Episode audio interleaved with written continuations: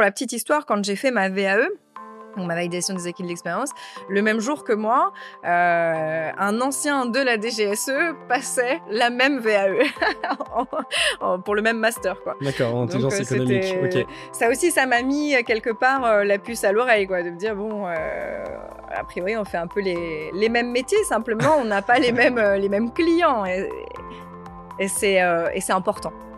Bonjour à tous, bienvenue dans le podcast des leaders sans frontières. Le podcast où nous partons à la découverte des meilleures pratiques managériales et entrepreneuriales, inspirées des différences culturelles et de l'international. Je m'appelle Paul Tressens et vis au Vietnam depuis 2022. En créant ce podcast, mon ambition est de vous aider à élargir votre champ des possibles et appliquer des méthodes venues d'ailleurs dans votre quotidien. Si vous appréciez mon travail, n'oubliez pas d'enregistrer une note 5 étoiles sur votre plateforme d'écoute pour soutenir cette émission. Cela m'aide beaucoup. Allez, c'est parti pour un nouvel épisode des Leaders sans frontières. Je vous souhaite une bonne écoute. Bon, hello Elsa, Bonjour, bienvenue dans le podcast des Leaders sans frontières. merci. Ce que je te propose dans un premier temps, c'est que tu te présentes, tu nous dises qui tu es, ce que tu fais et d'où tu viens. Ok, euh, ben, euh, Elsa, euh, Roméo, euh, ce que je fais, c'est ce qu'on appelle l'intelligence économique. Alors en général, on passe trois heures là-dessus parce que c'est un concept qui est mal connu et qui est victime aussi d'une réputation variable, je dirais. Est-ce que tu peux le définir en, quelques mots, euh, ce concept d'intelligence économique? Oui, l'intelligence économique, euh, c'est, euh, pour être un peu dans la provocation, c'est tout ce que devraient faire les écoles de commerce et qu'elles ne font pas. Donc, ça va être insister sur la, qualité des sources, la multiplication des sources, avant de partir sur un article, avec ou sans l'aide de, ChatGPT, il n'y a pas de problème avec ça.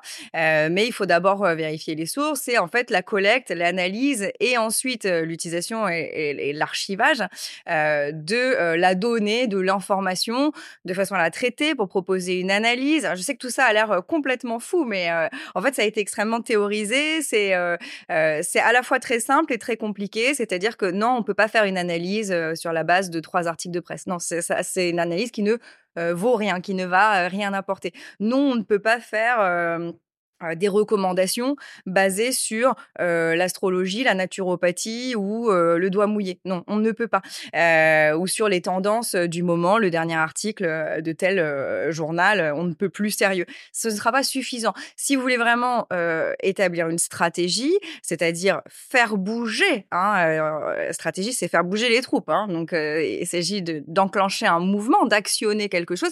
Il va falloir être sûr de la direction que vous voulez prendre. Et ça, c'est ni vos actionnaires euh, qui doivent euh, vous le dicter, euh, ni des salariés qui peut-être ont leur propre biais, ni la presse qui elle-même est drivée par un certain nombre d'éléments. Donc vous devez réussir à vous émanciper de tout ça et pour ce faire, il faut faire de l'intelligence économique. C'est mon dada. Ok, super. Je reviens à ma question. D'où tu viens? Oui, Qu'est-ce que tu as fait comme parcours originel, euh, comme Ouais. études euh, De quelle région viens-tu en France? Alors, moi, je suis corse. Je viens d'un village qui s'appelle Guisan. Bonjour à tous. Euh, voilà, on n'est on pas, on pas nombreux à y vivre, mais on est nombreux à en venir. Euh, après, pour autant, j'ai, j'ai pas eu l'occasion euh, d'y vivre dans, dans mon village. J'ai eu l'occasion de vivre un peu à Bastia, pas, pas suffisamment longtemps à mon goût. Après, d'où je viens, j'ai grandi à Créteil, à Paris. Qu'est-ce que tu as comme formation originelle? Et ça, c'est une très bonne question. Euh, c'est, mon parcours atypique qui euh, va euh, prendre euh, la relève. Moi, j'avais fait un bac plus 2 en l'anglais de civilisation étrangère en espagnol. Et puis, euh, qui c'était pas du tout ce que je voulais, mais c'était les balbutiements hein, de parcoursup d'une certaine façon. Et j'avais pas eu ce que je voulais parce que j'étais trop rebelle à l'époque. Et donc, et donc j'ai dû faire espagnol parce que je parlais bien espagnol. Voilà, franchement, ça, ça a été là. J'avais aucun souhait de carrière là-dedans.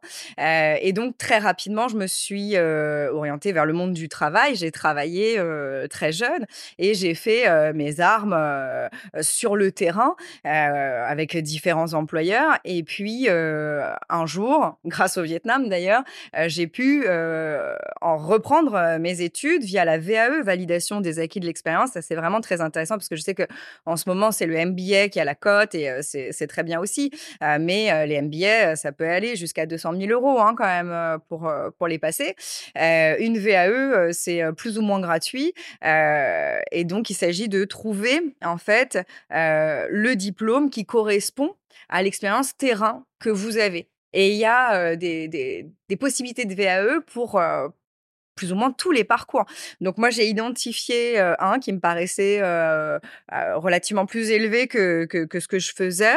Et puis la, la, directrice du, du master m'a répondu très favorablement.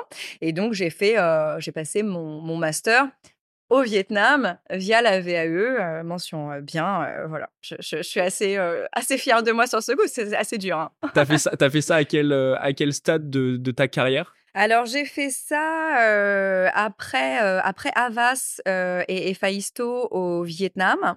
et donc ça faisait déjà ça faisait déjà une dizaine d'années que je travaillais. J'avais déjà été cadre chez Free, j'avais déjà été chargée de mission pour la mairie de Paris. donc j'avais une expérience assez importante hein, dont je pouvais me servir.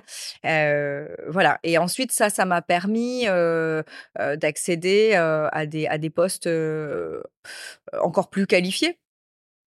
Oui, parce qu'en fait, toi, tu commences ta carrière plutôt dans le monde politique ou au niveau de la mairie de Paris, environnement parisien. Est-ce que tu peux un petit peu expliquer quelles ont été tes premières expériences en France et l'histoire de ton expatriation?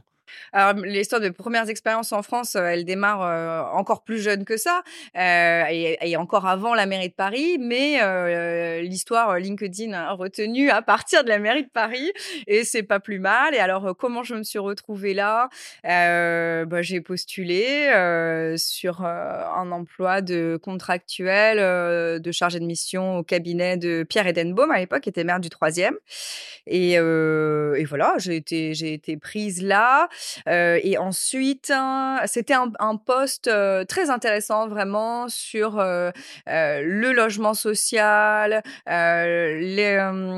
l'intégration des, étrangers extra-communautaires, donc c'est un non européen, sur les personnes âgées aussi. donc c'était vraiment passionnant. Et les affaires sociales. J'ai adoré ce, ce, entre guillemets, premier poste.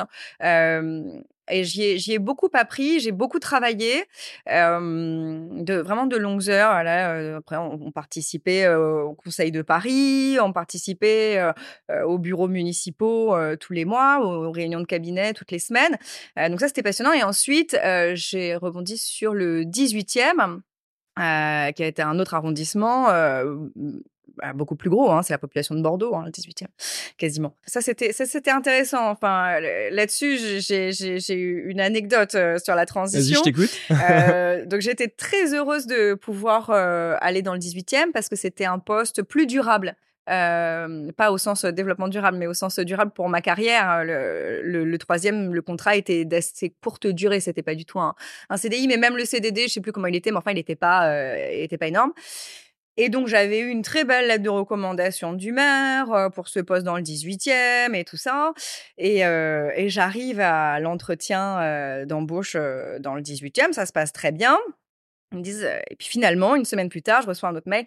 Ah, désolé, c'était pas prévu, mais en fait, le directeur général des services, qui est le numéro 2 après le maire, veut vous rencontrer avant d'aller plus loin du monde quand même pour un poste comme ça, c'est étonnant. Et là, on proposait quoi comme poste dans le bon, Pareil, enfin, c'est coordinatrice des conseils de quartier spécifiquement. C'est toujours pareil, c'est chargé de mission. Hein. Euh, donc bon, je me dis très bien, euh, allons-y. Et là, euh, clairement, le directeur général des services me cuisine. Hein, J'ai pas d'autres d'autres termes.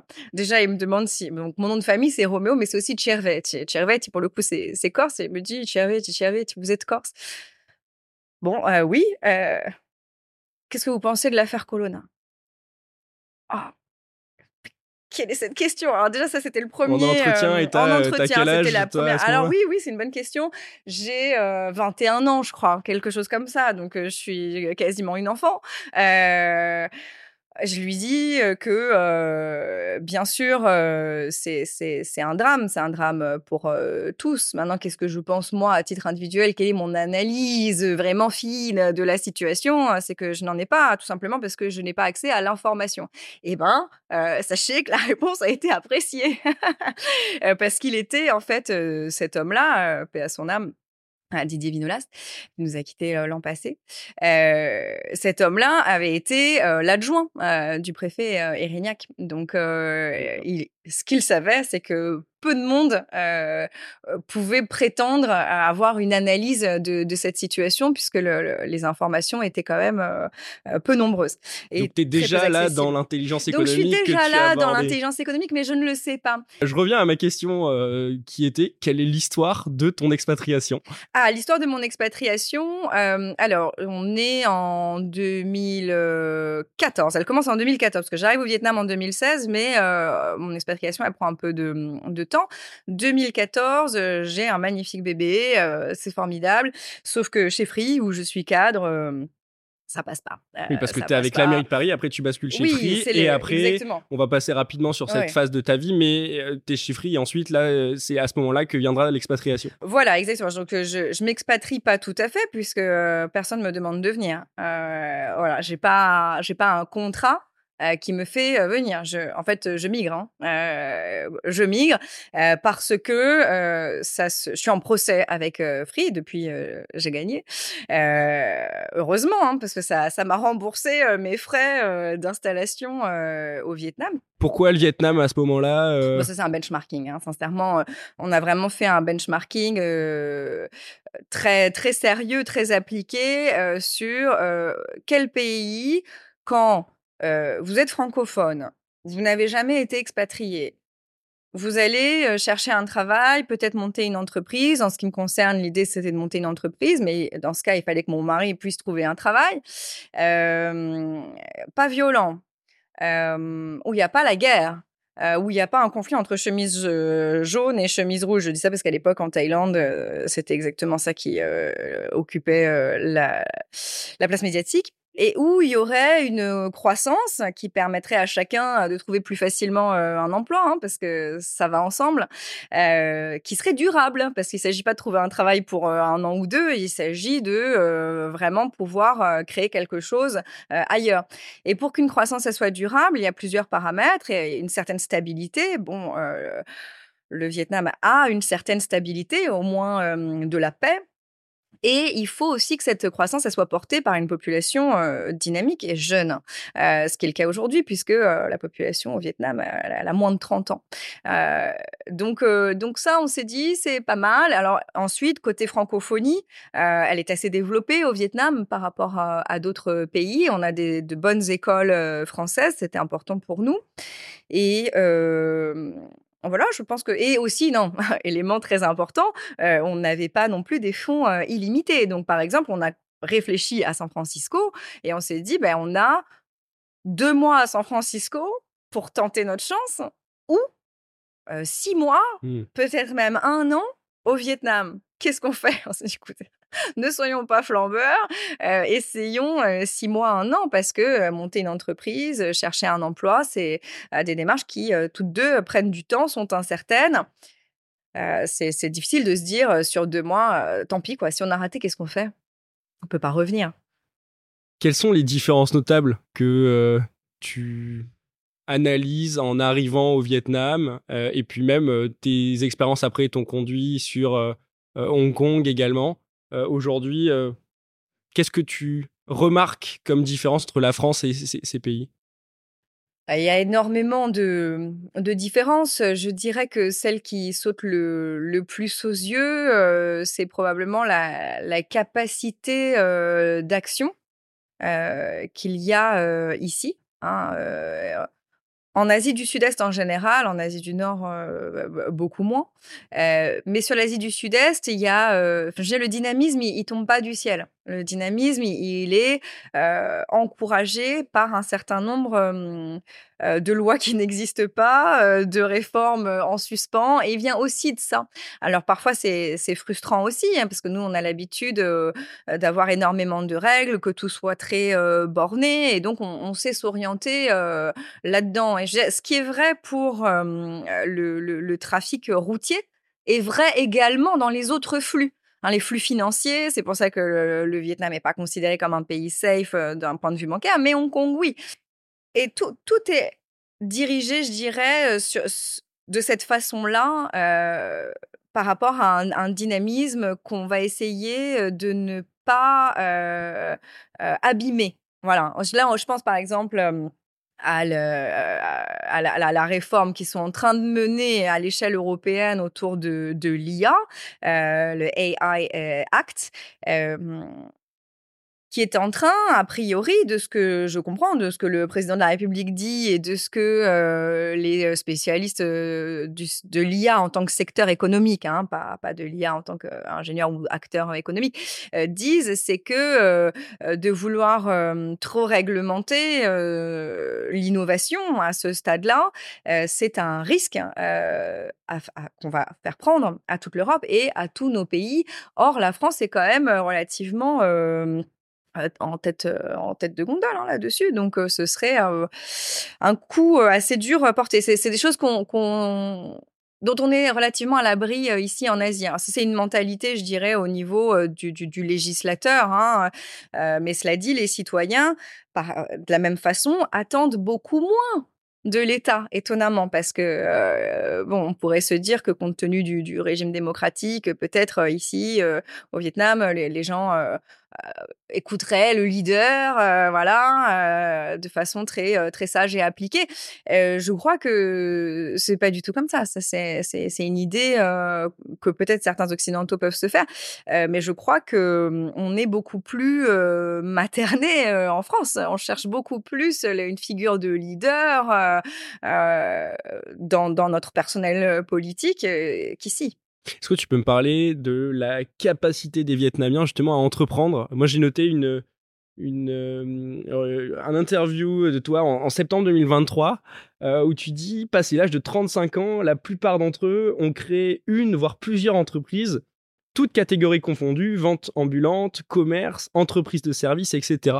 Est-ce que tu peux expliquer ça et expliquer ce dynamisme qu'il y a aujourd'hui euh? Oui, ben, je pense que euh, on, vit ici au Vietnam dans une société qui est organisée euh, autour de, de l'individu et de la famille beaucoup plus que autour de l'État, des services de l'État, des aides de l'État, des primes à l'export, des je ne sais quoi, où il faut énormément de, de, documents, éprouver les comptes sur huit années antérieures. Hein. On n'est pas du tout là-dessus ici. C'est chacun sa chance. Le rêve américain il est ici en vérité. Hein. C'est euh, tout est extrêmement simplifié parce que aussi, euh, il faut euh, en avoir conscience, tout est sur leurs épaules. C'est-à-dire que personne ne va prendre en charge, à part eux-mêmes, à part ce petit noyau, leurs personnes âgées, un handicap, une rupture de carrière, le chômage de longue durée, une pathologie qui empêcherait de, travailler, etc. Ils n'ont pas du tout le même système social que nous. Donc, nécessairement, c'est à leur charge au sens, ça pèse économiquement, mais aussi sur un, plan de solidarité euh, beaucoup plus. Donc, je crois que c'est ça qui les encourage euh, beaucoup à monter leur, euh, leur propre affaire, puisqu'ils espèrent, bien sûr, obtenir plus de profit. Et pour revenir au fait que le dynamisme, il tombe pas du ciel ni de la force hein, des individus, mais qu'il est, il vient du législateur toujours, et ben là, au Vietnam, tant que vous êtes sur un business familial et que vous n'avez pas d'employés, c'est free flow. Hein. Le business, c'est free flow ici. Si vous êtes vietnamien, bien sûr, et que vous n'avez pas de salariés, euh, Qu'est-ce que tu appelles free flow? Libre à vous. Mais il n'y a pas de taxes, il n'y a, pas de. Hmm. Euh, voilà, il n'y a personne qui va venir vous demander quoi que ce soit. C'est votre. je dirais que c'est aussi. La, liberté d'entreprendre au Vietnam est probablement aussi importante pour les Vietnamiens et pour le Vietnam que le, la liberté d'expression aux États-Unis. Voilà, c'est c'est équivalent. C'est pour ça que je dis que le rêve américain, il, est plus ici que là-bas. Et ça, tu le localises dans certaines régions du Vietnam, par exemple Ho Chi Minh, qui est vraiment la, capitale, on va dire, économique du Vietnam par rapport à Hanoï, ou tu dis ça dans tout le Vietnam aujourd'hui? Je pense que ça existe dans tout le Vietnam, euh, que euh, Hanoï, bien sûr, euh, c'est la, capitale politique. donc, mais ça n'empêche pas qu'il y a des maraîchers, des plateformes de e-commerce, des, des, artisans du cuir, etc. Tout ça existe aussi. Au Chimine, ce sera peut-être plus des cabinets d'affaires, peut-être plus... Non, côté industriel, d'ailleurs, le, Nord est même mieux doté que le Sud. Hein, donc, après, est-ce qu'on peut considérer l'industrie comme un quelconque entrepreneuriat? Probablement pas. mais ceux qui entreprennent à l'échelle individuelle, non, je pense que c'est vraiment dans tout le Vietnam, mais même dans un village de pêcheurs, vraiment je reviens à l'histoire de ton expatriation. Donc, tu arrives au Vietnam, il y a une première aventure avec Efaisto. Est-ce que tu peux raconter cette histoire? Oui, bien sûr. Donc, euh, j'arrive, on est en 2016. Ils ont déjà euh, un an et demi de, d'existence. Ils ont, avant d'exister, ils ont aussi travaillé, les deux cofondateurs, euh, Bernard et Lou, ils, ils, ont travaillé en amont, bien sûr, de, de, la création. Donc, grosso modo, ça fait à peu près deux ans que eux euh, travaillent sur, sur ce concept de, de plateforme en ligne qui utilise le, les produits made to order, ah, pardon, les propositions des artisans vietnamiens dans la chemise sur mesure et le cuir, chaussures et accessoires, voilà, bagagerie, etc., qui vont produire des choses sur mesure et customisables qui vont faire soit en modèle de prototype pour qu'on puisse l'avoir en photo sur la plateforme, euh, soit directement euh, sur euh, ordre du, client avec un cahier des charges qui est proposé par le client et que Faisto accompagne dans, sa mise en place et sa traduction auprès de, de l'artisan. donc c'était ça l'idée et les clients, eux, étaient en France, en Belgique, un peu en Australie, un peu à Singapour, pourquoi pas, mais on n'avait pas de clients au Vietnam. Le modèle, il était comme ça, très, j'allais dire, ancien monde. C'est-à-dire, on produit en Asie et puis on achète en Occident. Ok. Donc toi, là, tu es directrice de la com et du marketing. C'est ça, associée. Ah, enfin, j'arrive, je suis consultante. Hein, au début, je suis rémunérée pour mes, services de, consulting. Et puis, finalement, je, je m'associe parce que j'ai envie que ça marche. Voilà, on est obligé de faire un pivot euh, et, et, clairement euh, l'énergie s'est un peu essoufflée euh, du côté des, des, cofondateurs et donc il faut euh, réussir à les engager dans un dans un pivot et, et bah, j'ai mis un peu un peu d'argent, ça a aidé aussi à engager le, le pivot. Donc Efaisto, je vais mm, ensuite décrire le, ta carte de 2019 à 2023 où tu es chez Avas, euh, responsable grand compte, puis ensuite Aden, euh, où tu es directrice prospective et stratégie. Alors, pendant euh, ces expériences dans des grands groupes, moi j'ai noté, alors il y a ton VAE à ce moment-là, dont tu parlais tout à l'heure en, intelligence économique, et aussi en 2020, tu fais l'école de guerre. oui, alors encore une fois, moi mes sources, c'est j'ai regardé notamment sur LinkedIn, etc. Est-ce que tu peux m'expliquer pourquoi tu fais cette école? Qu'est-ce que ça t'a apporté à ce moment-là de ta carrière? Oui, alors euh, ça c'est intéressant, c'est que pendant le Covid, donc euh, sur ces années-là, euh, peut-être donc 2020, je pense que 2020, je me retrouve en France, bloquée en France parce que bah, c'est le, le, Covid qui a commencé au Vietnam. Euh, moi qui le fuis euh, avec euh, mon fils, et puis on se retrouve, on se retrouve en France, et puis finalement on peut plus revenir au Vietnam après. Et à ce moment-là, je, au début, je travaille en, en télétravail avec 6 heures de décalage horaire des clients comme Roche, voilà, Sanofi, pour une grosse agence qui est Avas C'était pas soutenable, clairement. Donc, au bout d'un moment, je step back et je me dis, il va falloir que je trouve quelque chose en France. Et en France, je postule. Donc, mon métier, c'est intelligence économique, donc c'est la stratégie, voilà. Et je vois un très beau poste de chargé de mission stratégie internationale pour pour le ministère des Armées. Je me dis, bon, ça, j'ai jamais, jamais fait, j'ai jamais touché, mais même de, très, très loin. Je me dis que ça me coûte rien quand même d'essayer parce que vraiment la fiche de poste, elle, correspondait très largement à, ce que moi je faisais pour des clients du privé ou pour la mairie de Paris depuis très longtemps. Donc je, je, postule et je suis interviewée. Donc je vais à Ballard, incroyable. Et le, la personne qui me, qui me reçoit, euh, me dit que on était 150 euh, à postuler et qu'il n'en reçoit que 10 et que je suis la première à être retenue. Donc je suis très honorée de, ça parce que vraiment je le prends avec beaucoup d'humilité. Hein. Je postule avec beaucoup d'humilité à, ce, à cette offre. Et, et, finalement, moi, je ne suis pas retenue. Mais je me dis quand même, il y a quelque chose d'intéressant là, et peut-être que, que, je pourrais aller plus loin. Et donc, je m'inscris au MOOC hein, de, de l'école de guerre. et c'était, c'était, c'était intéressant, c'était intéressant. ouais, ouais. Qu'est-ce que tu en tires, toi, d'un point de vue opérationnel de ce MOOC dans ton monde de l'intelligence économique? Qu'est-ce que, est-ce que ça t'a amené une autre perspective, une ouverture? Une culture, je dirais, que ça, parce que j'étais vraiment extrêmement inculte du point de vue militaire de la chose. Pour moi, c'était des mondes, l'intelligence économique et et le ministère des Armées, c'était des mondes qui n'avaient rien à voir. Et donc ça, ça m'a permis de mieux aligner en fait c'est, les, outils et, et, les méthodes qu'on, fait, qu'on, peut, qu'on peut avoir. Maintenant, attention, hein, l'armée c'est l'État, l'État c'est la raison d'État. Hein, il faut quand même faire attention. Mmh. le monde privé, à aucun moment, ne, ne, peut utiliser exactement les, les, les, mêmes outils et, voilà, et dans les mêmes conditions qu'un qu'un État. Mais pour en revenir vraiment au, au, MOOC, non, c'est une question de culture, de, de mieux connaître cette, cet environnement qui, malgré tout, est, est présent.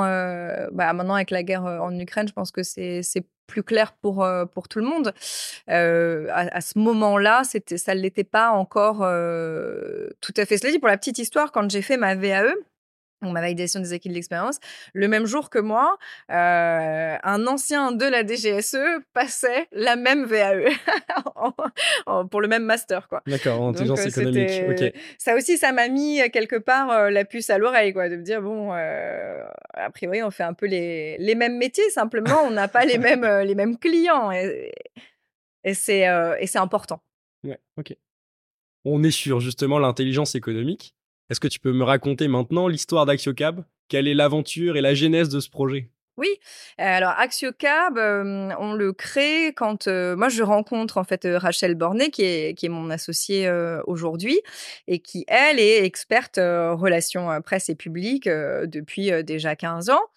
Et on discute l'une comme l'autre carrière autour d'un café à Oyan, hein, vraiment très chouette. Et on se rend compte que assez naturellement, l'intelligence économique et les relations euh, presse et publiques, euh, ce sont des, champs qui s'entrecroisent à certains, euh, à certains niveaux et que on pourrait s'unir pour mieux servir un certain nombre de nos clients et pour aller démarcher de nouveaux prospects. Et donc on se dit, top là. Essayons de faire ça. Euh, on aurait voulu euh, plutôt créer l'entreprise euh, au Vietnam, mais c'était c'était plus complexe par rapport aujourd'hui aux clients qu'on a et aux prospects qu'on a. c'était plus logique de le faire à Hong Kong. Oui, c'est ça, parce qu'aujourd'hui, vous êtes basé à Hong Kong. Est-ce que tu peux expliquer un petit peu cette analyse? Pourquoi avoir choisi Hong Kong plutôt que le Vietnam ou même Singapour, par exemple? Oui, alors c'est vrai, ça aurait pu être ça aurait pu être Singapour, mais à ce moment-là, en Asie tout va toujours très vite et donc peut-être qu'au moment où je parle, c'est déjà plus le cas. Mais vraiment à ce moment-là, donc en juin 2023, c'était plus intéressant Hong Kong parce que ça allait plus vite, c'était simplifié. maintenant, si ça se trouve, entre temps, Singapour s'est réveillé, s'est dit ah ben zut, on a perdu quelques occasions et ils ont de nouveau créer un dispositif quelconque pour simplifier euh, quelque chose. Mais à ce moment-là, voilà, c'était c'était vraiment Hong Kong euh, qui en euh, plus ou moins 48 heures pouvait nous donner un, un, compte bancaire international, voilà, une tout ce qu'il fallait pour mmh. monter l'entreprise. Et ça, le Vietnam n'était pas capable de vous le mettre sur les mêmes. Alors, soit le ticket d'entrée était beaucoup plus cher, et nous, comme on n'est pas, on n'est pas un industriel, on n'est pas sur des volumes extraordinaires. c'est vraiment du, consulting, hein, donc ça marchait pas. C'est pas, c'est pas tout à fait ce qui était prévu. Ou alors il aurait fallu passer par un, par un prête-nom et on trouvait que c'était pas utile en fait. Oui, il aurait fallu, si on avait eu 80% de nos clients et de nos prospects au Vietnam, euh, on, l'aurait fait au Vietnam avec un prête-nom. Mais en l'occurrence, c'était pas le cas. Donc, bon, euh, Hong Kong était à la fois plus simple, plus international, euh, mieux perçu aussi par nos clients, notamment français, qui sont quand même les plus nombreux, hein, ceux qui sont en France. Comment tu prends en compte les différences culturelles dans ton métier, justement, où vous êtes amené à travailler avec différentes cultures asiatiques, intégrer des cultures européennes dans cet environnement-là? Comment est-ce que vous évoluez avec, euh, tu parlais de relations presse, euh, toi d'intelligence économique, euh, avec peut-être des organismes privés ou publics? Alors, deux, choses d'une. Euh, il y a à la fois le côté euh, synergie des équipes, on va dire, euh, et à la fois l'efficacité opérationnelle. Donc, pour l'efficacité opérationnelle, ce qu'on fait, c'est que on répartit le travail de façon assez froide et calculée. après, du côté équipe, moi, par exemple, j'ai arrêté l'humour, ce qui me coûte très cher tous les jours. Euh, c'est vraiment c'est c'est dur pour moi de, de savoir très bien qu'on ne va pas rigoler de toute la journée. Mais en Asie, c'est euh, obligatoire euh, parce que d'abord ma forme d'humour, qui, est une forme très répandue en Corse, est pas du tout comprise ici. Donc ça, c'était directement à éliminer. Euh, et euh, l'autre chose, c'est que euh, dans, l'humour, il y a, y, y a, toute une culture, en fait. Et, donc, imposer son humour, c'est aussi imposer sa culture. Et même si c'est dans le rire, etc., ça passe, ça passe pas. Et les Vietnamiens vous le font remarquer en, en ne riant pas, tout simplement, ce qui est suffisamment humiliant pour ne pas le répéter plusieurs fois. Donc ça, je dirais que c'est au niveau de la synergie des équipes, c'est un, éviter l'humour et quand on intègre des nouveaux euh, des nouveaux qui sont européens leur dire euh, ça euh, voilà et éviter le plus possible parce que ce sera mal compris parce que vous allez faire un flop. Donc voilà. Et après euh, d'un point de vue encore euh, euh, efficacité, je pense qu'il faut éviter de micromanager parce que c'est le, c'est quand même le risque ici. on a, on a vite fait de de faire des plannings et de demander à chacun de de faire un un, retour très précis en permanence, etc.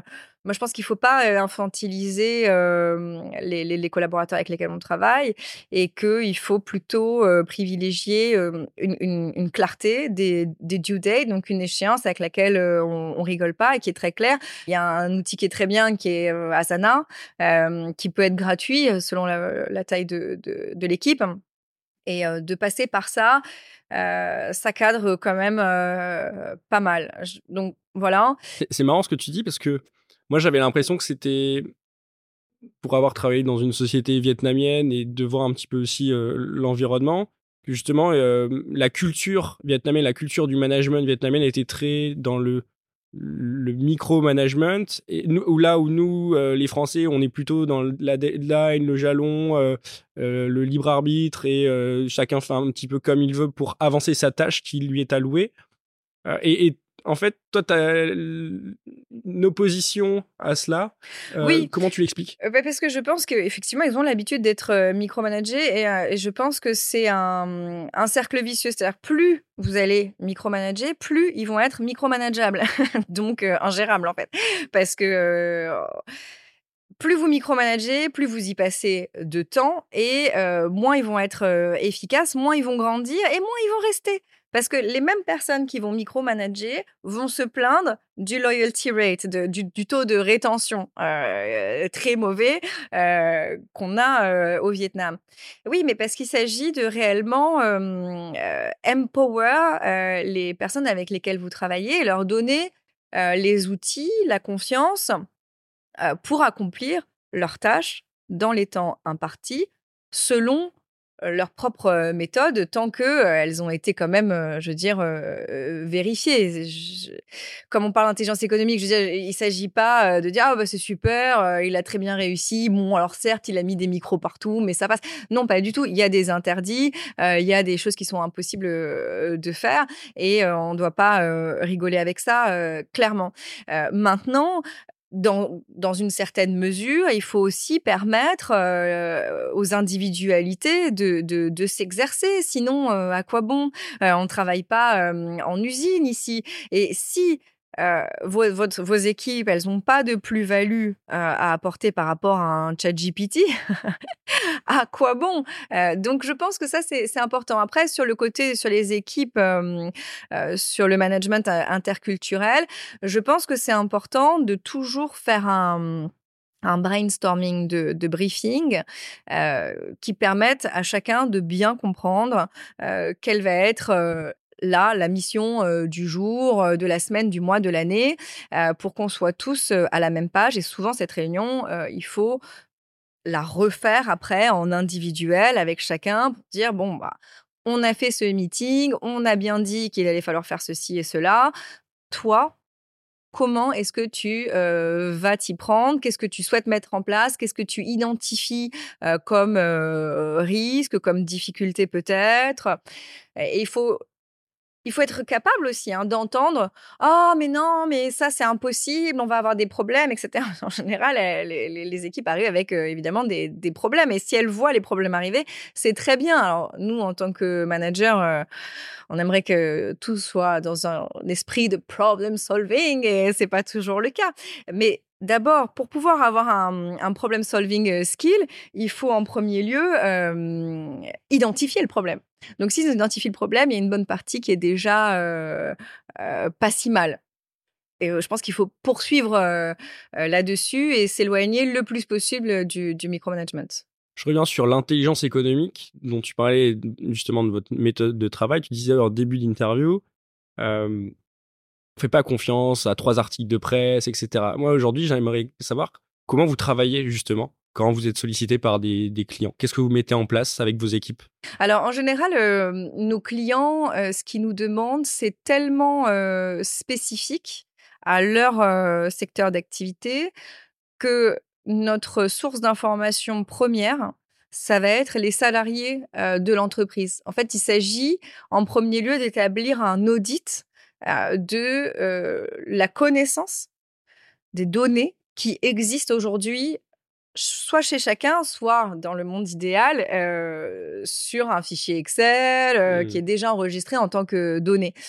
et mais souvent, même quand ces fichiers Excel existent ou divers outils, hein, plein de personnes passent par d'autres softwares, il y a quand même un gap entre ce que les outils ont comme information et ce que les, les opérationnels vont eux avoir. D'ailleurs, en général, quel que soit le projet, je veux dire, le déploiement chez Free Mobile, comme le, facility management chez Aden ou le, le, médicament chez Roche au Vietnam, etc. Dans tous les cas, il va y avoir une, une différence notable de son de cloche entre les deux. Et après, il s'agit de creuser ça et de comprendre comment est-ce qu'on va pouvoir intervenir sur l'outil pour qu'il soit mieux en lien avec le retour vraiment opérationnel. Alors le retour opérationnel, ça peut être sur de la qualité, ça peut être sur de la productivité, ça peut être sur mille et une choses en fait. Le curseur, il peut être mis sur des choses très très différentes. Sur lesquelles on t'a déjà sollicité, par exemple, si tu donnes un exemple. Sans délivrer quelque chose de confidentiel, etc. Mais je veux dire, en termes de grands concepts, pour qu'on comprenne un petit peu le, les types de problématiques pour lesquelles on vous, appelle par exemple, chez, euh, chez Aden, donc Aden fait euh, de Integrated Facility Management, donc du, en fait du service euh, aux entreprises qui intègre le catering, le cleaning, donc les services de nettoyage. L'accueil et le nettoyage. Voilà, l'accueil, mais aussi la maintenance et puis le, le, property management, donc euh, quasiment, on va dire, des activités de syndic hein, au niveau des, des immeubles, euh, plus ou moins. Donc on s'est rendu compte, par exemple, sur le food service, hein, sur le catering, euh, que nos figures d'influence n'étaient plus ou pas en lien avec les attentes du marché vietnamien. Et ça, on s'en est rendu compte parce que d'abord, on a fait cette démarche d'audit hein, et on s'est rendu compte en questionnant les équipes, en questionnant les clients, que la grande idée groupe qui était tout à fait valable dans d'autres pays était pas bien perçue au Vietnam. Et donc, on l'a modifié. Du moins, moi, mon travail, c'était d'abord d'identifier ça, ce entre guillemets problème ou cet axe d'amélioration possible, de proposer la recommandation idoine hein, à un coût similaire ou alors avec un retour sur investissement supérieur. et c'est ce qu'on a fait. Donc très clairement, on avait un un chef qui était français, euh, qui devait avoir une soixantaine d'années, qui était euh, formidable qui a fait un très beau travail, etc. Et qui était vraiment tête de proue de euh, ce que le, le food service peut être pour une entreprise qui voudrait s'en donner les moyens, soit mmh. pour une activité d'une journée, soit pour le long terme. Et on l'a modifié par Hélène Lé, qui est une cuisinière vietnamienne installée aux États-Unis, très connue au Vietnam et aussi dans la, dans la diaspora vietnamienne, et qui a accepté de, de, de travailler avec, avec nous, avec Aden de prêter son, son, son, nom, son image, de nous proposer des recettes. Et alors, vraiment, ça a été reçu par les clients, mais très, très bien. Euh, extraordinaire. Ça a été vraiment euh, une très belle carte à jouer euh, pour l'année Covid. Est-ce que tu as vécu un, échec? Et est-ce que tu peux m'expliquer comment tu as fait pour t'en sortir, pour rebondir? Qu'est-ce que Alors malheureusement, je m'en suis pas sortie, j'ai pas rebondi. Bam, spoiler. non, je dirais que l'échec de ma carrière, c'est, je pense, moi, c'est ce que je regrette le plus, de ne pas avoir réussi à convaincre, euh, à l'époque Efaisto, euh, de modifier son, son business model pour rapprocher les artisans des consommateurs, des clients. Voilà. Et ça, j'ai pas, j'ai pas su de chemises Ouais, avec les clients qui, qui achetaient ces chemises, ces chaussures, ces portefeuilles. Je leur avais proposé bien sûr les deux options, c'est-à-dire d'aller chercher une clientèle vietnamienne en gardant le réseau d'artisans au Vietnam, mais ça n'a pas été retenu. Je pense que j'ai pas suffisamment travaillé cet axe-là. Euh, je n'ai pas suffisamment montré comment c'était faisable. Je pense que la faisabilité était pas suffisamment étayée. Et de l'autre côté, euh, sinon, si on voulait pas faire ça, bah, créer un réseau d'artisans en France ou à minima en Europe euh, pour répondre à la, à la demande française, euh, européenne. Et ça, je l'avais un petit peu plus développé parce que c'est mmh, c'est ce qui avait ma préférence, euh, avec euh, éventuellement euh, des personnes en réinsertion ou des personnes en, prison. Il y avait plusieurs options. Euh, mais ça n'a pas été retenu parce que trop de travail avait déjà été fait sur la constitution du réseau au Vietnam. Mais je pense que c'était un argument qui n'était pas recevable et et je regrette de ne pas avoir suffisamment travaillé ça, de ne pas avoir été suffisamment têtu, obstiné là-dessus. Mais bon, c'était la première fois que j'étais associée mmh. dans une entreprise et je me suis comportée peut-être plus en consultante ou en, ou en salariée que qu'en tant qu'associée. c'est une erreur que je ne referai pas. Comment est-ce que tu continues de progresser aujourd'hui? Alors, mais euh, je m'instruis via des euh, MOOC, comme euh, tu l'auras remarqué. J'essaye aussi d'apprendre par les, les, plus jeunes parce qu'ils apportent autre chose. Je parle comme une personne très âgée tout d'un coup. mais parce que moi, je suis mentor sur My Job Glasses.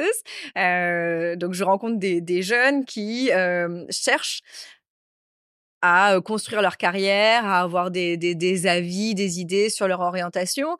Et en même temps que je leur prodigue des, des conseils, je les écoute aussi et je, je recueille leurs leur témoignages, leur, ce qu'ils ont à apporter et, et, je me nourris de ça pour... voilà, c'est mon Botox.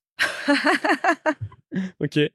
Quel est le meilleur conseil qu'on t'ait donné dans ta carrière? Je, je, crois que le meilleur conseil qu'on m'a donné dans ma carrière, c'était euh, pas du tout quelqu'un qui était dans, dans mon réseau professionnel, pas du tout un mentor ou quoi que ce soit, vraiment une, une relation amicale et qui m'a dit oui mais tu sais de toute façon tu peux pas plaire à tout le monde et à la rigueur ceux qui n'aimeront pas en l'occurrence mon compte Instagram un peu intelligence économique mais aussi un peu décalé et eh ben ce sera pas tes clients et ça te fera des migraines en moins et et ça m'a beaucoup rassurée et, mmh, et, je pense que c'est un conseil qu'il faut pas hésiter à donner aussi aux autres.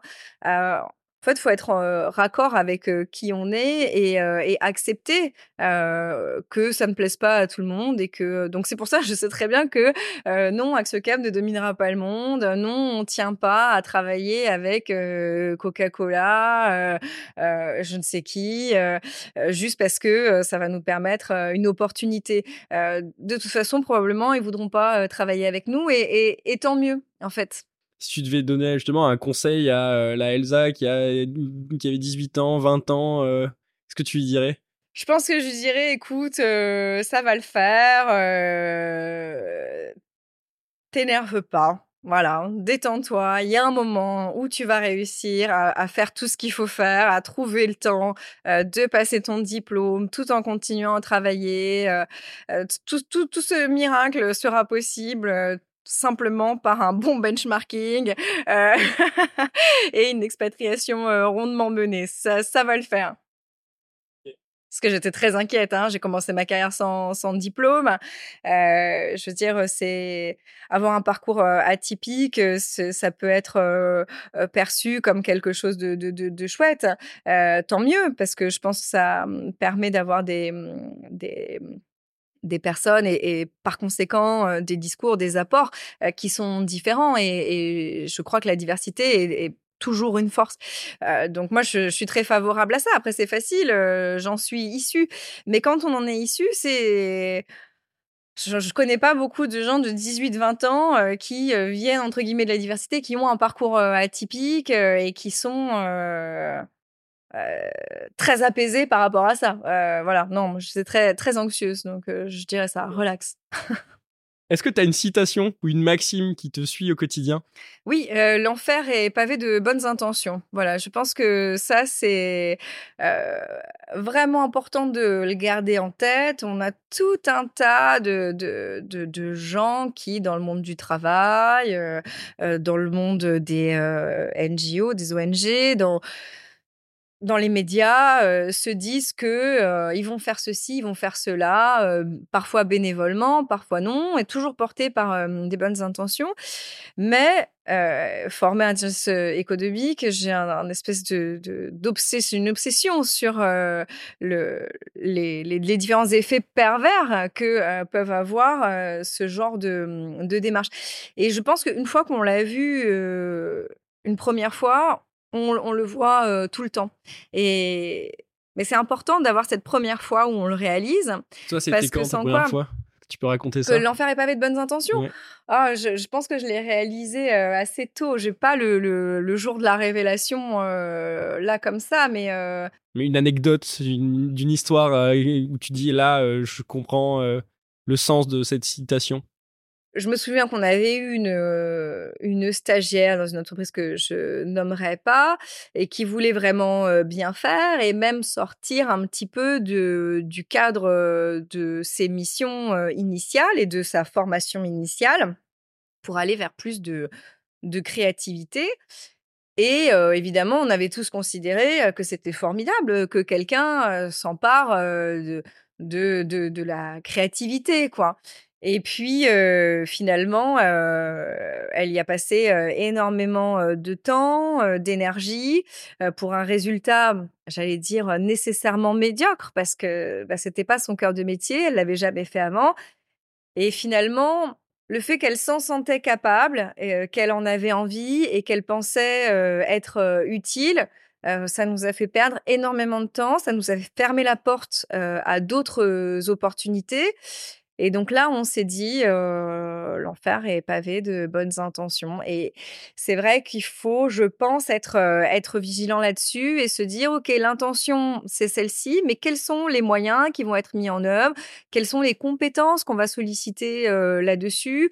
Quel est le, résultat qui est attendu, voilà, et, les, conditions de ce résultat. mais dès lors qu'on a quelqu'un qui se, qui se porte volontaire, on a tendance, en tant que manager, à se dire, «Eh ben, un problème de moi, on en a tellement à gérer, un problème de moi. Et puis ensuite, on, on, volontiers, euh, volontiers, on met quelques lornières pour se dire oui, bon, alors on sait que euh, elle va avoir du mal à finir, euh, à boucler tel dossier ou tel autre qui sont pourtant prioritaires, mais on ferme un peu les yeux parce qu'on est content d'avoir trouvé une solution. Mmh. Et en fait, c'est une mauvaise solution qui va finalement impacter tout le reste de, la chaîne. Mmh. C'est-à-dire quand on attend des résultats, on met les moyens en face qui sont qui correspondent aux attentes et aux résultats attendus. Exact. ok. Est-ce que tu peux me recommander une personne pour un nouvel épisode des Leaders sans frontières? Oui, bien sûr. je pense à Emily Breuil qui est à Hong Kong et qui est VP d'une d'une entreprise qui, si j'ai bien compris, pardon Emily, est propriétaire d'un certain nombre de marques dans le monde de la chaussure et, et qui a une très belle carrière dont une partie a été rondement menée au Vietnam, mais qui aujourd'hui depuis plusieurs années se passe à Hong Kong et je pense que ça pourrait être très intéressant euh, pour, ce, pour ce podcast et pour euh, tes auditeurs euh, de l'entendre. Et sinon, je te propose aussi Maïline Camus, qui est une ancienne du renseignement, mais comme je te le disais un peu avant l'émission, qui est quand même très demandée. mais je peux lui glisser un, mot. avec plaisir. Où est-ce qu'on peut te retrouver, te suivre ou te contacter? Alors, euh, sur euh, LinkedIn, euh, Elsa Romeo. et sinon, sur mon compte Instagram, elsa.romeo.corp. Ok, bah, je mettrai les, liens de façon dans les descriptifs de, de l'épisode. Bah, écoute, merci beaucoup pour cet échange, Elsa. Ça a été un plaisir. Et bonne continuation pour Axiocam. Merci beaucoup. À bientôt. À bientôt. Notre émission s'achève. Tout d'abord, je tiens à remercier Satsuma House de nous avoir accueillis dans ce lieu d'exception dans le district 2 à Ho Chi Minh. Si vous avez apprécié cet épisode, n'oubliez pas de vous abonner à ma chaîne YouTube ou de me noter 5 étoiles sur votre plateforme d'écoute préférée. Je vous dis à très vite pour repousser vos propres frontières. Au revoir